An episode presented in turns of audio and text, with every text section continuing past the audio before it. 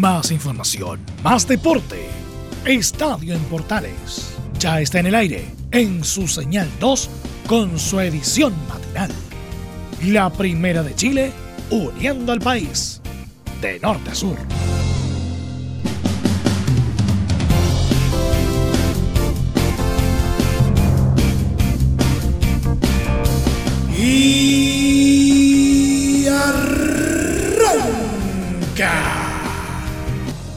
Señoras y señores, muy buenos días. Bienvenidos una vez más. Iniciamos una nueva semana. Tuvimos Copa Chile a falta de primera división, ¿no es cierto? A pesar que se jugó un partido importante ayer domingo. De eso le vamos a estar contando. También la primera B está de infarto, tanto en la parte alta como en la parte baja de la tabla. Vamos a contar en la fecha completa cómo está la liguilla de ascenso como la de descenso en la segunda división. También se la vamos a contar. De todo esto y mucho más en los próximos 30 minutos, donde iniciamos, como siempre, la revista deportiva por excelencia en este horario. Bienvenidos todos al imitado pero jamás igualado Estadio Portales AM.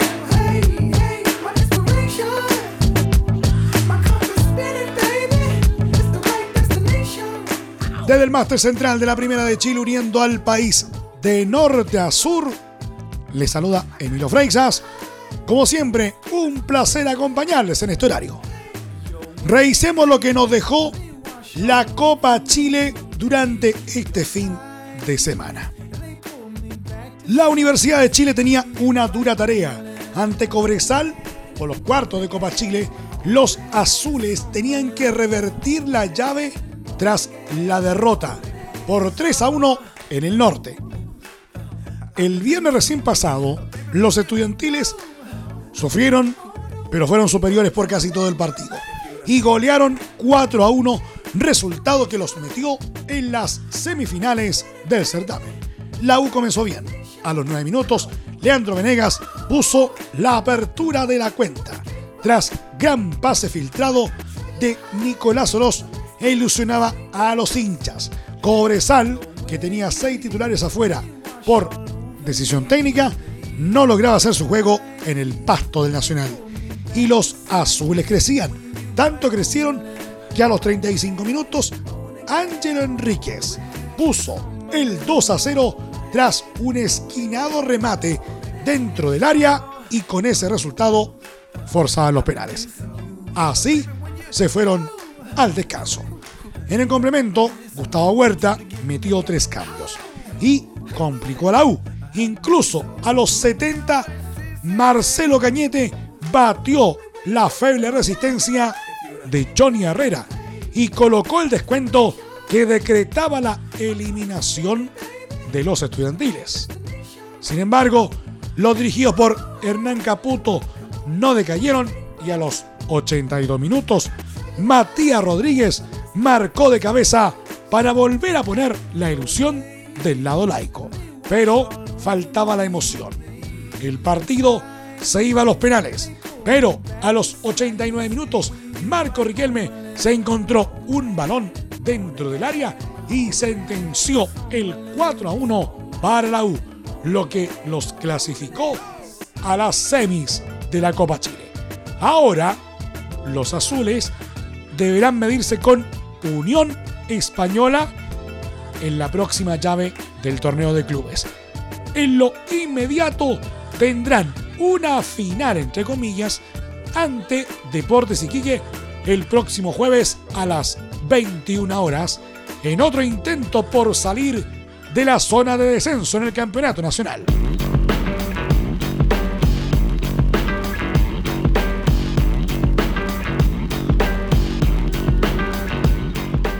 Los salvos repitieron el resultado de la ida y ahora esperan en semifinales al ganador del cruce entre la Universidad Católica y Unión La Calera.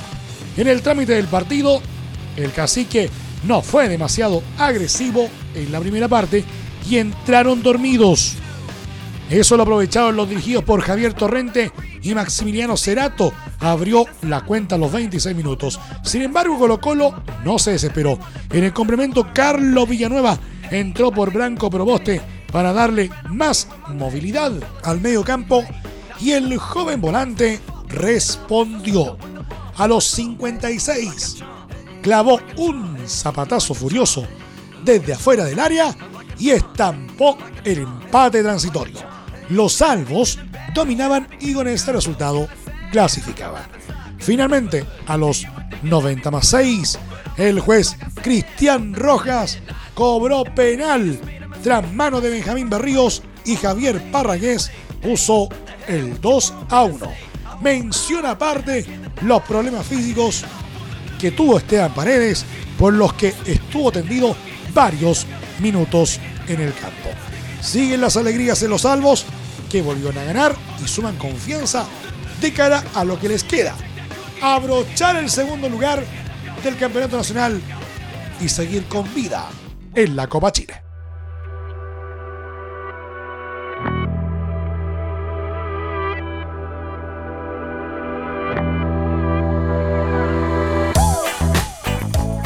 Cuatro triunfos y dos empates en los últimos seis partidos poseen los hispanos y la víctima de turno fue Audax Italiano, al que derrotaron por 2 a 1 en el Estadio Santa Laura, clasificando a las semifinales de Copa Chile con un global de 3 a 1.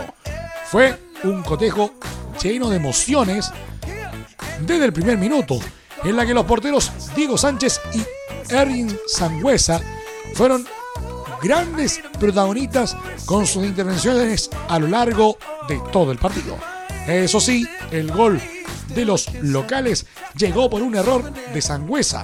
A los 25 minutos, tras un tiro de esquina, José Manuel Aja venció a todos por alto y con un testazo probó las manos del cancerbero, que dejó un rebote en la boca del arco, aunque logró repeler un disparo de Sebastián Varas, no consiguió hacer lo mismo con Tomás Galdames, que celebró iracundo su conversión. El cuadro de la Florida no especuló y fue a dar vuelta a la llave. Jorge Enríquez probó a Sánchez, pero el arquero despejó a córner. La insistencia fue mayor y consiguieron el anhelado premio. El gol llegó justo antes del el gol llegó justo antes del entreacto, cuando Ignacio Geraldino dio un pase profundo para Iván Ledesma, que con un taco devolvió el balón al ariete. Ante la salida de Sánchez, el goleador habilitó a Rodrigo Holgado para convertir la paridad.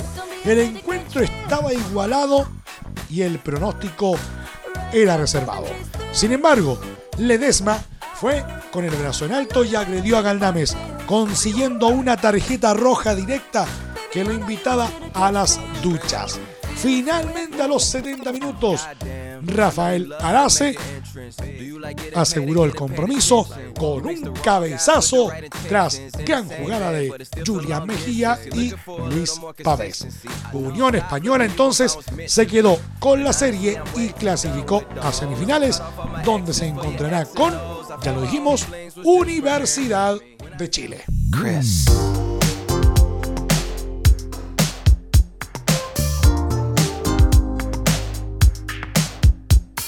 La Universidad Católica tenía la difícil misión de revertir la llave de Copa Chile ante Unión La Calera. En el duelo de ida, los cementeros ganaron por 2 a 1 y los cruzados necesitaban en San Carlos de Apoquindo ganar por dos goles de diferencia para pasar directamente a semifinales. Y lo lograron. El equipo franjeado jugó un gran partido y venció por 2 a 0 a los caleranos que no opusieron demasiada resistencia y jugó a replegarse en el paso de las Condes. Así, los estudiantiles clasifican a las semis y jugarán ante Colo Colo. En el trámite del partido, los cruzados siempre fueron más. Dominaron, aún sin Alfonso Barot ni César Pinares por estar en la roja, con mucha soltura y se pusieron en ventaja a los 37 minutos. En ese minuto, Eric Figueroa tocó la pelota con la mano dentro del área y el juez Roberto Tobar no dudó. Penal. Luciano Agüed lo cambió por gol y puso la apertura de la cuenta. En el complemento la UC buscó con gran ritmo el segundo, pero la impericia de sus atacantes le negaba el grito sagrado. Sin embargo, el premio llegó a los 85 minutos. César Fuentes desbordó por la derecha y sacó un centro atrás. Edson Puch agarró el balón en el corazón del área y disparó para batir la resistencia de Augusto Batalla. Ahora, en el horizonte de la Copa Chile, aparece Colo Colo.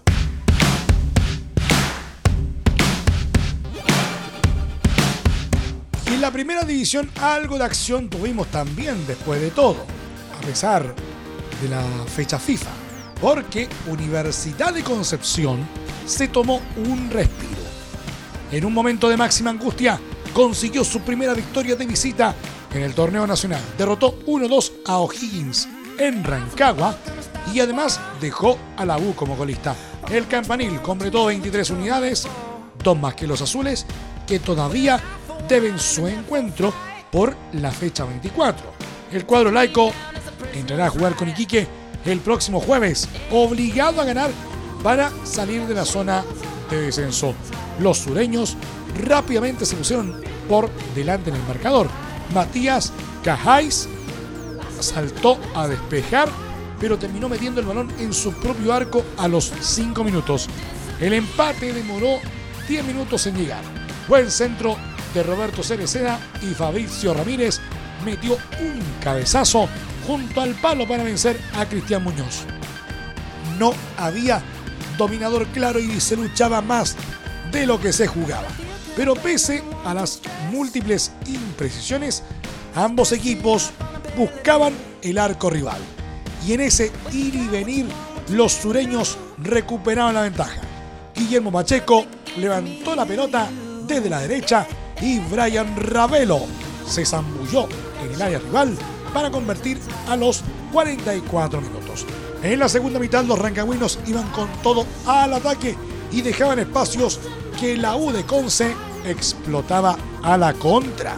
El encuentro se hizo de ida y vuelta. Cristian Muñoz evitó la igualdad del local con un par de atajadas notables y del otro lado el palo evitó el segundo autogol de Cajáis. O'Higgins, con más empuje que ideas, inclinó la cancha sobre el final.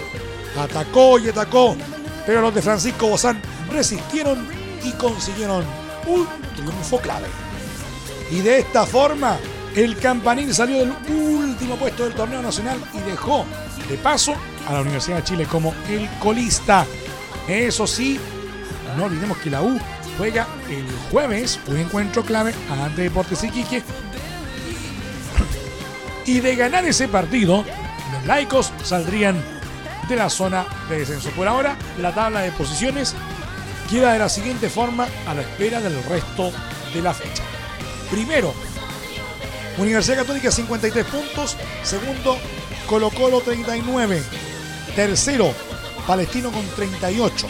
Cuarto, Coquimbo Unido 34. Quinto, Audax Italiano 34 puntos. Sexto, O'Higgins de Rancagua con 34. Séptimo, Unión La Calera con 33 puntos. Cerrando la zona de eh, torneos internacionales. Octavo, Huachipato con 33 puntos. Noveno, Unión Española con 31. Décimo, Cobresal 28. Undécimo, Everton con 26. Duodécimo, Curicó Unido 26 puntos. Décimo tercero, Deportes Antofagasta 24. Décimo cuarto, Deportes Iquique 24. Décimo quinto, Universidad de Concepción con 23 y colista absoluto Universidad de Chile con 21 unidades. El resto de la fecha se jugará de la siguiente manera. Martes 15, 15.30 horas, Estadio El Cobre, Cobresal recibe a Palestino. A las 18 horas del mismo martes, en el Santa Laura Universidad SEC, Unión Española recibe a Coquimbo Unido. 20-30 horas del martes, Deportes Antofagasta recibe en el Calvo y Bascuñán a Audax Italiano. El miércoles 16 se juegan los siguientes partidos. 18.30 horas, Unión La Calera recibe a Universidad Católica en el Nicolás Chaguán. A las 21 horas, en el Monumental, Colo Colo se mide ante Huachipato. Mientras que el jueves 17 se juega el resto de la fecha con los siguientes partidos. Everton de Viña del Mar frente a Curicó Unido en Sausalito desde las 18.30 y a las 21 horas Universidad de Chile recibe a Deportes Iquique en el Estadio Nacional. ¿Quieres tener lo mejor y sin pagar de más? Las mejores series de televisión, los mejores eventos deportivos, equipo transportable, películas y series 24/7. Transforma tu TV a Smart TV. Llama al 973-718989. Twitter arroba panchops. ¿Necesitas promocionar tu marca o producto? Anunciar en la primera de Chile es rápido, fácil, con cobertura nacional y no cuesta tanto. Contáctanos al correo comercial arroba radioportales.cl. Tenemos una propuesta a tu medida, porque en la Portales te queremos escuchar. Te invitamos a disfrutar de la multiplataforma de Portales www.radioportales.cl, donde podrás escuchar el tradicional 1180m, la señal 2, además de ver la radio junto a Portales TV. Además, te invitamos a informarte en nuestras redes sociales, Twitter, Facebook e Instagram. Ya lo sabes, www.radioportales.cl, la multiplataforma de la Primera de Chile. Entre Marco Grande y Marco Chico, media vuelta y vuelta completa. Escuchas Estadio en Portales en la Primera de Chile, uniendo al país de norte a sur.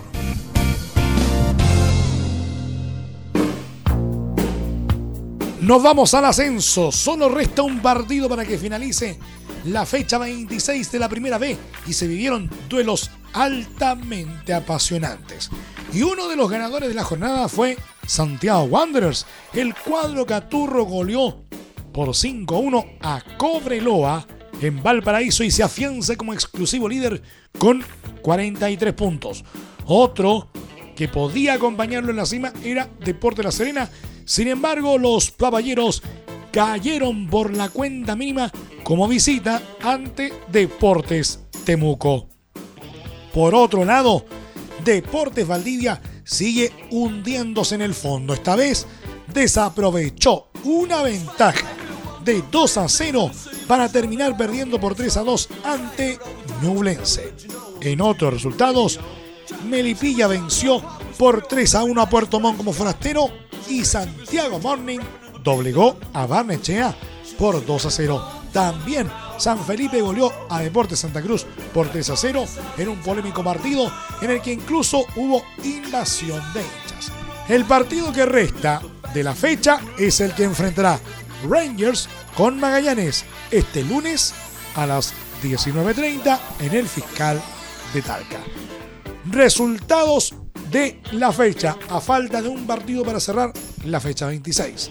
Santiago Morning 2, Barnechea 0, Deportes Copiapó 0, San Luis de Quillota 0, Puerto Montt 1, Deporte Melipilla 3, Deporte Valdivia 2, Ñublense 3, Santiago Wanderers 5, Cobreloa 1, Deportes Temuco 1, Deportes La Serena 0, Unión San Felipe 3, Deportes Santa Cruz 0. Y como ya lo dijimos, resta por jugarse Rangers Magallanes el cual se disputará hoy a partir de las 19 horas.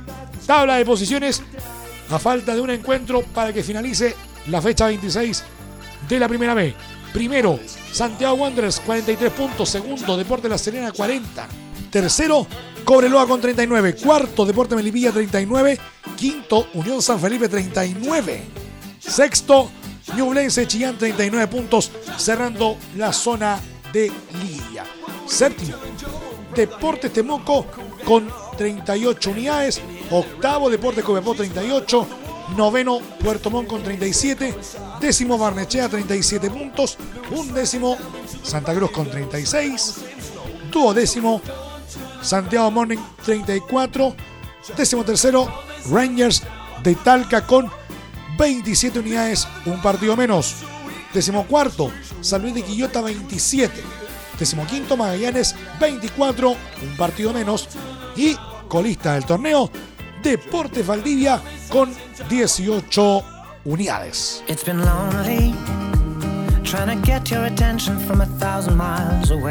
Este domingo hubo un duelo clave en la segunda división profesional.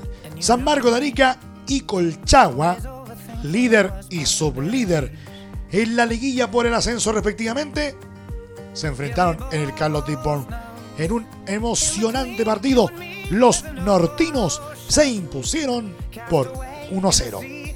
En la primera mitad fueron los de la sexta región los que tomaron el mando del encuentro. Solo una gran actuación del meta Neri Veloso mantuvo el marcador en cero.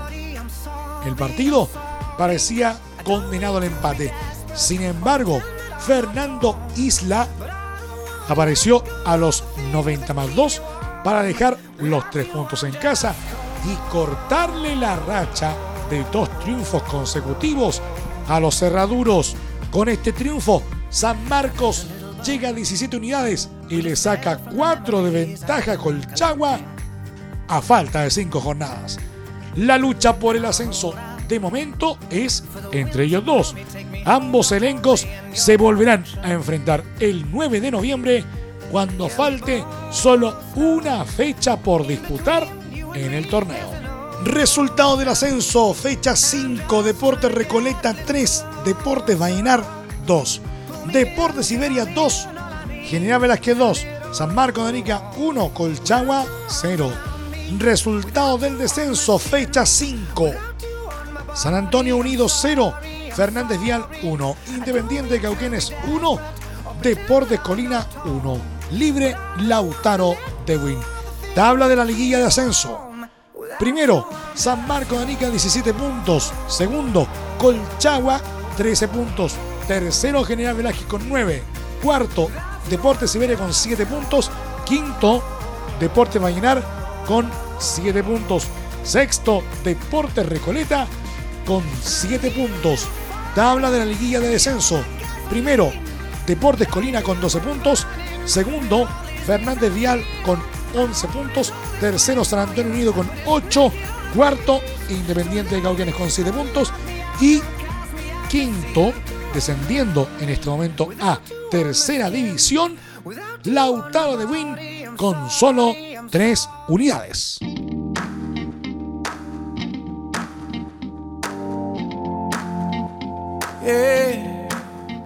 Nos vamos al polideportivo que, que, tuvo una actividad bastante interesante durante este fin de semana que acaba de pasar. La escudería Mercedes se aseguró este domingo el título mundial de constructores con la victoria de su piloto Valtteri Bottas en el Gran Premio de Japón. Mientras que el piloto germano de Ferrari, Sebastian Vettel, a pesar de su segundo puesto, perdió su última oportunidad de ganar el campeonato. En un emocionante duelo poco antes del final, Vettel logró mantener a sus espaldas al actual campeón del mundo, Lewis Hamilton, en el segundo Mercedes. Buen trabajo muchachos, dijo Vettel por radio a boxes, aunque se quejó de problemas con los neumáticos.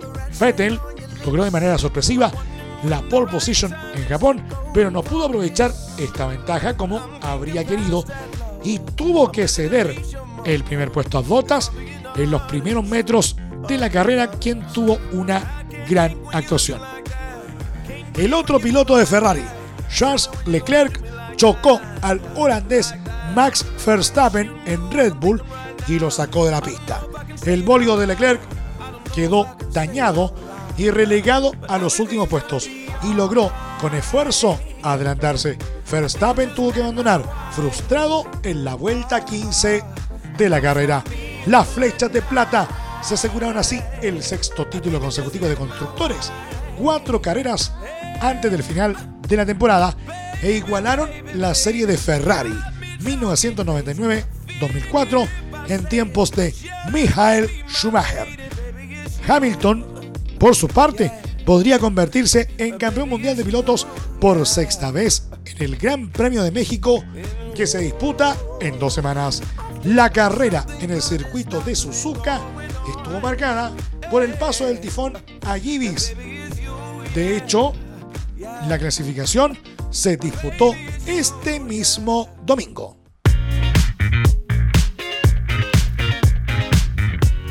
Y después del cruel paso del tifón Agibis, que dejó al menos 26 muertos el Mundial de Rugby que se disputa en Japón, vio cómo la selección local hacía historia al pasar por primera vez a cuarto de final del torneo tras derrotar a Escocia 28-21 este domingo en Yokohama.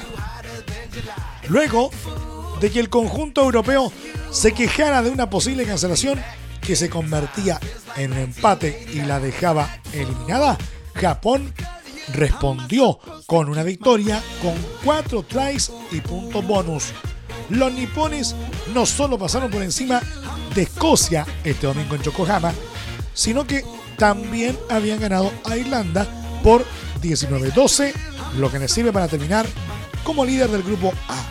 En la ronda de los ocho mejores se verán las caras con Sudáfrica, segundo del B, en la repetición del duelo de Inglaterra 2015. Japón había participado en las ocho ediciones anteriores del Mundial, cayendo siempre en la fase de grupos. En caso de ganar a Sudáfrica, Japón evitaría a Nueva Zelanda e Inglaterra, ganadores de los grupos B y C. Y favoritos del torneo, que van por la otra parte del cuadro. Además, Japón se convirtió en el último clasificado a cuartos de final, en un grupo A en el que Irlanda ya tenía el billete asegurado. Japón-Sudáfrica el 20 de octubre, Gales-Francia el mismo día, Inglaterra-Australia el 19 de octubre y Nueva Zelanda-Irlanda también ese mismo día serán los emparejamientos de cuartos. La selección local terminó primera del grupo A con 19 puntos, delante de Irlanda con 16, Escocia con 11, Samoa con 5 y Rusia sin puntos. El ya clasificado Gales, en tanto, se aseguró la primera plaza del grupo D con su victoria en Kumamoto sobre Uruguay por 35-13. En el otro partido disputado este domingo, con nada en juego en el grupo C, Tonga se impuso a Estados Unidos 31-19, lo que le sirvió para terminar cuarto de la llave detrás de Inglaterra, Francia y Argentina. Nos vamos, gracias por la sintonía y la atención dispensada. Hasta aquí nos llegamos con la presente entrega de Estadio en Portales en su edición AM por todas las señales de la Primera de Chile uniendo al país de norte a sur. Les acompañó Emilio Freixas. Muchas gracias por habernos premiado con el favor de su sintonía a través del 1180M, a través de la señal 2, a través de nuestros medios asociados en todo el país y también a través de la Deportiva de Chile, radiosport.cl. Continúen disfrutando de la programación de todas y cada una de nuestras señales de Radio Portales. Recuerden que a partir de este momento, este programa está disponible en nuestra plataforma de podcast en Spotify. Búsquenos como Estadio en Portales más información luego a las 14 horas en la edición central de Estadio en Portales junto a Carlos Alberto Bravo y todo su equipo. Que tengan todos un muy buen día y un excelente inicio de semana. Más información, más deporte. Esto fue Estadio en Portales en su señal 2 con su edición matinal. En internet también somos la primera de Chile.